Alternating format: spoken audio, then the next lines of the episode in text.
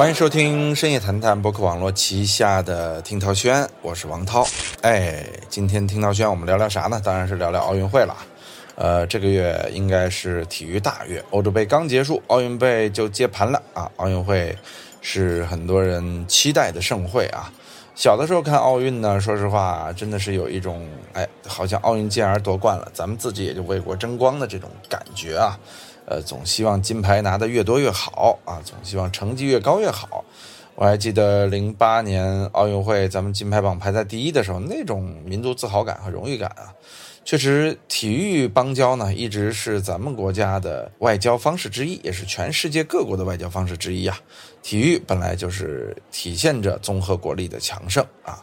这届奥运会呢，确实也体现出了很多咱们在体育和国力方面的进步，当然也体现出了很多问题啊。所以今天呢，咱们聊聊东京奥运会。当然，问题最大的不是咱们中国代表团啊，也不是什么欧洲代表团、美国代表团、什么日本代表团啊。问题最大的呀，其实是奥组委啊，奥组委难啊。说实话，如果说申办过奥运或者举办过奥运的国家都知道奥运这个事儿啊是多么花钱，也都知道啊，奥运这件事要是办不好啊，给国家带来的深远的负面影响啊，口碑上是一方面，主要是因为奥运在全世界那都是一个很难挣钱的买卖啊，这更多是一种展示国力的方式啊，给全世界一个看这个国家的窗口。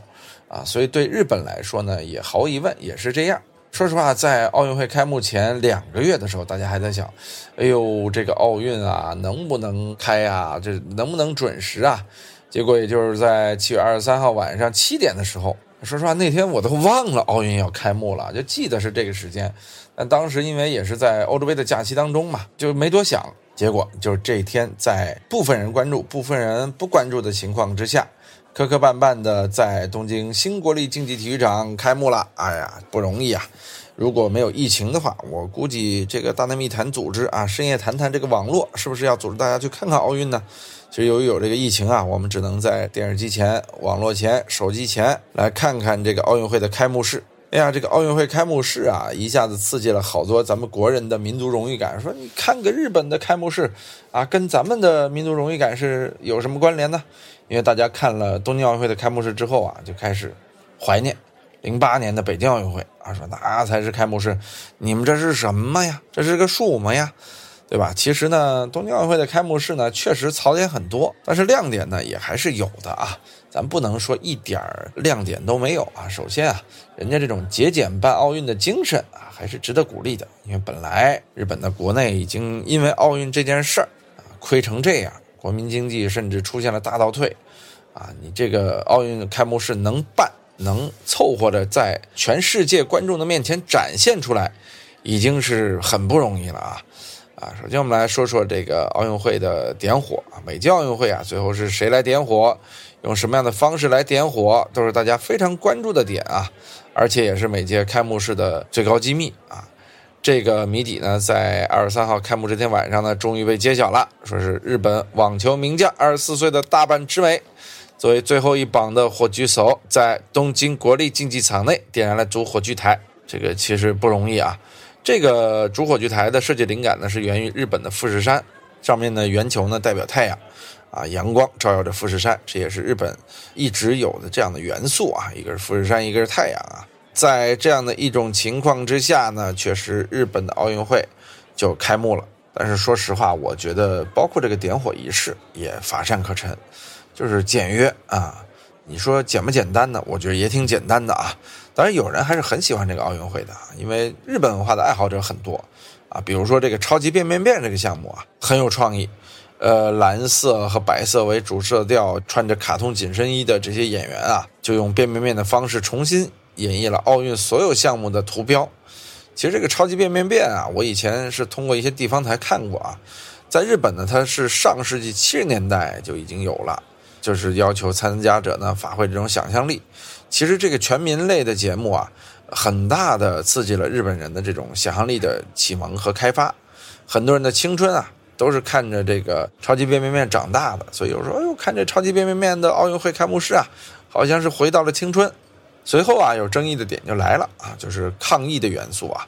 因为我们都知道奥运是因为抗议而停的，所以说呢，一个以运动风格为背景的多人舞蹈呢，则反映了近一年以来在全球蔓延的这个新冠肺炎的疫情啊，一些穿着诡异的人拿着一些红线啊，在跑步机上先独自训练，又各自训练，接着又有一些难以形容的这样的关联啊，就反正呢可以理解他的意思，但是感官上呢不是太舒服，这也是被吐槽比较大的一点啊，也是争议比较大的一点。有人说，哎，不准吐槽，这是跟新冠疫情有关的。确实，今年的奥运会啊。是蛮沉重的，这也为日本人的这个奥运会增加了一些沉重的色彩啊。总之呢，我觉得奥运会，说实话，本来应该是一个团聚的欢快的盛会，但是这次日本的这个奥运开幕式啊，确实挺阴暗的。而且在开幕式之前呢，也还有一个特别特别的节目啊，就是著名的这个叫哇塞啊，哇塞，是一个日本风格的这种现代科技元素和民间舞蹈的结合。我个人从美术层面啊是非常喜欢这个整个的大型表演的，我大概也是看了啊，呃，时长也蛮长的，很多人呢在第二天就把这个截图和开幕式就给混了，我一开始也也被忽悠了，我说怎么昨天开幕式有这个东西吗？啊，又看到了视频，然后呢就觉得我的天，而且跟开幕式的一些表演的风格确实挺一致的，而它里边也虚拟了一个开幕式的现场嘛。就更让大家难以分得清，哇，这个是开幕式还是那个是开幕式？啊，说这个哇塞呀，我个人觉得啊，艺术性很高，高阶欣赏者呢都非常喜欢，但是呢，它有点不大适合奥运这个主题，更快、更高、更强，并且呢，阳光、运动，啊，荣誉，这是一份全世界的荣誉殿堂，用这样的方式来展现呢。未免显得有点儿过于各色啊！这就是把一些个性化的、超前卫的文化啊，结合上了传统以及奥运的主题，做了一个高阶的推广。我个人觉得呀，很多人可能会欣赏不来啊。就是我即便是特别喜欢，但我也认为不适合放在奥运这个大主题之下。当然，这个确实也有很多有意思的点啊，比如说一千八百二十四架无人机组成这个东京奥运会的会徽。啊，这个科技感还是很强的啊，所以说这个事儿，后边也被吐槽了。这个谁吐槽的呢？北野武，咱们后边再说啊。呃，但是我觉得能让一千八百二十四架无人机同时出现在一个运动场内，因为我被无人机打伤过嘛，我知道操控无人机是多么的困难，而且这个场地好歹是有可能有风的吧？啊，风向对无人机的影响是非常大的。如果一旦出现了一些奇怪的气流啊。你这个一千多架无人机要真的是打在了一起，那将是多大的一个悲剧！我个人觉得挺大胆的，也说明他们对自己的这个遥控科技啊很有信心。当然了，不知道大疆有没有参加这次活动啊？我觉得咱们国家如果现在要办，大疆也能做好这件事儿。但这件事儿，说实话，它冒了很大的风险。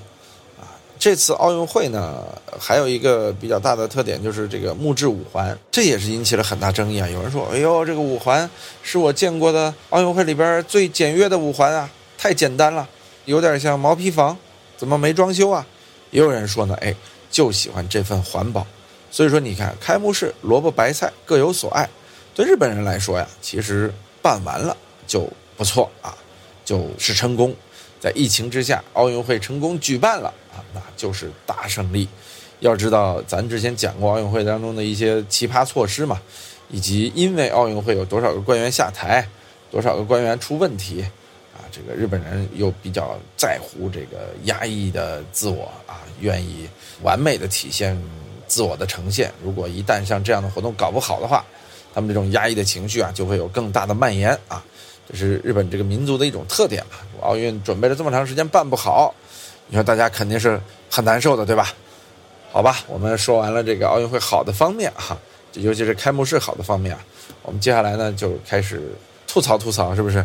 呃，一方面呢是开导演这个事儿啊，这大家就傻了啊，怎么开幕式前呢导演就被开了呀？而且开幕式的前三天，他的作曲者小山田圭吾因为被拔出曾经霸凌残疾人，也主动辞职了。所以他的四分钟开幕式的音乐，东京奥组委也明确表示再也不会使用了。所以这个这个大家就说，怎么导演也开了，开幕式作曲者也算是音乐总监之一，也被开了，这都是怎么回事啊？大家就开始怀念五年前这个里约奥运会的闭幕式上，啊，东京有八分钟的演出，哎呦，那演出给人留下很深的印象，因为宫本茂和这个马里奥出现了嘛。当时我就想，哎呦，这个东京奥运啊，得有多少我们熟悉的卡通人物出现啊？是不是？这这你二次元，对不对？还有当时的 AR 科技等等等等，这这是在炫富啊，而且是在炫文化呀。我们就觉得羡慕啊，日本有那么多 IP 呀，真好啊。呃，结果呢，啥啥都没有。就这些所有在闭幕式上的预告片呢？实践证明，跟很多电影的预告片一样，假的啊！甚至电影预告片人这些场景还出现过。里约后边这些预告片啊，它压根儿跟后边的开幕式啊没什么关系啊。这这开幕式上面充满了现代舞、抽象派艺术，当然也有这个二次元歌单啊和漫画的这种对话框啊，显示这个国家名牌啊，算是彩蛋啊。但是呢，我们要的不是这个呀，你得再只给一些啊，是不是？不是只要元素啊。所以很多吃瓜群众看完之后说：“这是树么玩意儿啊？这是个奥运会开幕吗？这是看不懂啊！”有人还说：“哟，这是把什么贞子啊、午夜凶铃啊这些 IP 给搬上来了。”总之呢，吐槽的多，而且呢，这不光外国人吐槽，日本人自己啊也开始乱了。有人说是内卷嘛，也可以这么认为啊。但由于这个内卷人啊是一个我，包括很多中国影迷非常喜欢的导演啊，北野武先生。什么这个花火啊，啊菊次郎之下呀，这些超级经典的大作的导演啊，包括我特别喜欢的他出演的啊，深泽信二的大逃杀，这都是北野武先生的超强作品啊。当然，北野武先生的作品太多了啊，而且一个相声演员后来成为了一个伟大的导演，现在仍然活跃在各个领域，包括奥运也要出来说一说。当时呢，东京广播电视台 TBS 啊。就在二十四号晚间那个奥运新闻节目上啊，请了这个北野武做了一个聊天采访。北野武啊，在事先没有准备的情况下，毫无征兆的打断了主持人的话，说啊，昨天这个开幕式啊，啊有趣的，让我睡得特别香啊。我们为这个开幕式都交了税金，把钱退给我啊。然后而且说，如果开幕式是这样的话，我们还是好好待在国内。因为出国呀丢人，哎呦，很严重的一个评价呀。而且主持人在原话说啊，这个还是有不错的嘛。你看，呃，无人机组成的地球之类的，这特别好嘛。这个北野武拦都拦不住啊，说这个那个无人机表演啊，就是往电脑里输入点数据就完成了。你看这北野武这一吐槽，似乎啊，给这个奥运会加上了一个官方的属性。我相信啊，北野武肯定零八年就看了北京奥运会的开幕式啊，看到。身为同行的张艺谋张导啊，做出来的一个多么宏大的作品，他肯定也希望，哎，日本东京奥运会的开幕式也能创造类似这样的一个大盛世的开幕，啊，就不管后边办的怎么样啊，第一枪打响。结果呢，没有想到在家里估计看得很郁闷，老爷子估计心想啊，还不如自己去导呢。但是咱可以设想一下，让北野武导一个开幕式，可能会有两种风格，对不对？一种啊。是像自己写《菊次郎之下》似的，就回忆自己爸爸的这个当年的样子啊，弄出这个麦田、稻田的这种感觉啊，唯美的开幕式。还有一种啊，你就弄成这个完全暴力美学这种，哇，这个血浆满天飞啊，运动员上来之后，咔嚓骨头一断，咔嚓怎么着怎么着，然后再智商，那也是一种别样的风格啊。就北野武确实是一个很多面化的人，当然也有可能他说相声那一面。就所以说呢，呃，我倒是觉得有北野武这样的大导演，这日本啊，当初啊，真应该选这样的导演来做奥运会的开幕，因为他本身就是一个 IP。包括北京奥运会啊，说实话，当时张艺谋，我个人就认为他是北京奥运会的最强大的一个 IP，对吧？他几乎甚至说是最具国际属性的一个 IP，所以张艺谋做北京奥运会的导演是非常合适的。这个东京奥运会啊，日本最能对外输出的大导演，我个人觉得，算是北野武了啊。总之，他如果来做这个导演，是称得上够格的。当然，也有人说了，我喜欢岩井俊二，岩井俊二，我觉得也能导得好啊。就是还是有一些国际化的导演的，所以说呢，有点遗憾，这么多 IP 的一个国家呀。最后这个开幕式没有做好，而且日本人做东西那么精致，就这个开幕式做的呀，稍稍有一些简单啊。最近啊，这个奥组委道歉了啊，不是为他们的裁判问题道歉啊，而是为这个开幕式扔掉了四千份食物啊，这个无人吃嘛，就被直接扔掉。而且日本人又比较注重食品的健康啊，所以你你没人吃也不会隔夜了，第二天就扔了吧。奥组委呢就这个事儿道歉了，说订购的食品数量啊，确实和当天到场的员工数量有出入。可以见的呀，这在日本是很少出现的。你知道数字是日本多么有强迫症的一件事儿，数字上很少出错的日本，居然出了这么大的一个一个问题啊！有人说这个少点误差，这我可以理解啊，但是浪费四千份哎呦我去，你们这个怎么统计的呀？而且现在啊，全球肆虐啊，各种灾难，大家都还缺饭呢，结果您浪费了四千份，关键是网友也爱上纲上线。就把这事儿啊往上抬了啊！其实这些网友加起来啊，他浪费的饭也不止四千份，但是没办法，你这毕竟是奥组委啊，呃，你是被所有大家盯着的这样的一个官方的组织，所以道歉那是必然的啊！哎呀，这届东京奥运会怎么说呢？我个人觉得也是历史上最平淡的一届奥运会吧，尤其在我看奥运会以来，我从九二年开始看巴塞罗那奥运会。啊我记得那个时候是奥运启蒙阶段嘛，当时看奥运的时候，哎呦，高敏出现，哇，那个激动啊！当时还有王义夫，啊，这些中国运动员的出现，让人觉得，哎呀，多金太牛了啊！包括那个时候看了这个美国梦之队，乔丹是吧？约翰逊啊，集体出现在了呃意志队当中，这所谓的梦一，当时还是说，如果美国不夺冠啊，这个梦一队队员集体去跳海。哎呦，传奇一般的故事啊！那个时候奥运啊，我觉得是一个顶峰。当然，萨马兰奇先生呢，也是把奥运做到了一个世界巅峰的级别。九六年亚特兰大呢，包括阿里的点火呀，还有各方面的这个小细节啊，都让人印象深刻。但随后咱们申请两千年奥运会这个失败啊，让悉尼奥运会呢变成了有点遗憾的一届奥运会啊。所以说，悉尼奥运会上，我个人对很多亮点已经记忆不清了。而且那年在大学，好像当时就没怎么太看奥运啊，跟着消息走啊，看了看这些夺冠的高手们也就得了啊。但是到了零四年，那是一届难忘的奥运啊。首先，刘翔，还有中国女排，我，这些元素历历在目。当然了，不用说了，二零零八年咱们有多少难忘的回忆，我也参与其中了，那是中国奥运的一个巅峰。到了二零一二年伦敦呢，其实也还蛮有特点的啊，就是憨豆、贝克汉姆这些在开幕式出现。那说实话，二零一二年的伦敦啊，大家对于金牌这件事啊就开始淡化，就觉得哎，这个夺不夺金无所谓了。其实我觉得这是一个明智的进步啊，就大家开始觉得，哎呦，荣誉这不是重要的，精神最重要。你看，二零一二年啊，就没有像那种对于奖牌榜和金牌榜的那种执念和追逐。到了二零一六呢，就更是了。里约奥运会呢，就是一届狂欢的奥运会，好像整个奥运会上面最火的人是傅园慧，是吧？就是一段表情包啊，成了最火的。互联网文化呀，已经把奥运会给包围了。啊，这是二零一六年的故事啊。二零一六年之后啊，说实话，这几年因为疫情，在因为整个中国互联网化、短视频化、娱乐化的转型，体育行业确实越来越被唱衰，啊，整个体育行业现在也是青黄不接，而且内卷的很厉害，所以说今年的奥运感觉关注的人越来越少，呃，有点青黄不接的意思，甚至说你看前两天这个游泳啊，日本的裁判欺负人，水球欺负人。包括体操在打分上也出现了黑幕，这要搁以前全社会的新闻啊，是吧？会闹得巨大无比。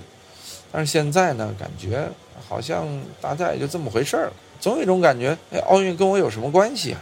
这是一个很可怕的现象啊。呃，其实不是奥运跟大家没什么关系，而是运动这件事儿，跟目前国内的很多人好像关系越来越淡了。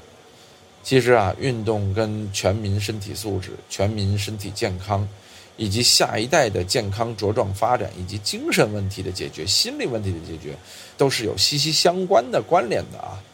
哎呀，所以说这个现状呢，应该说不能比这个再糟糕了。为什么咱们发展了这么多年奥运，结果做成这样了呢？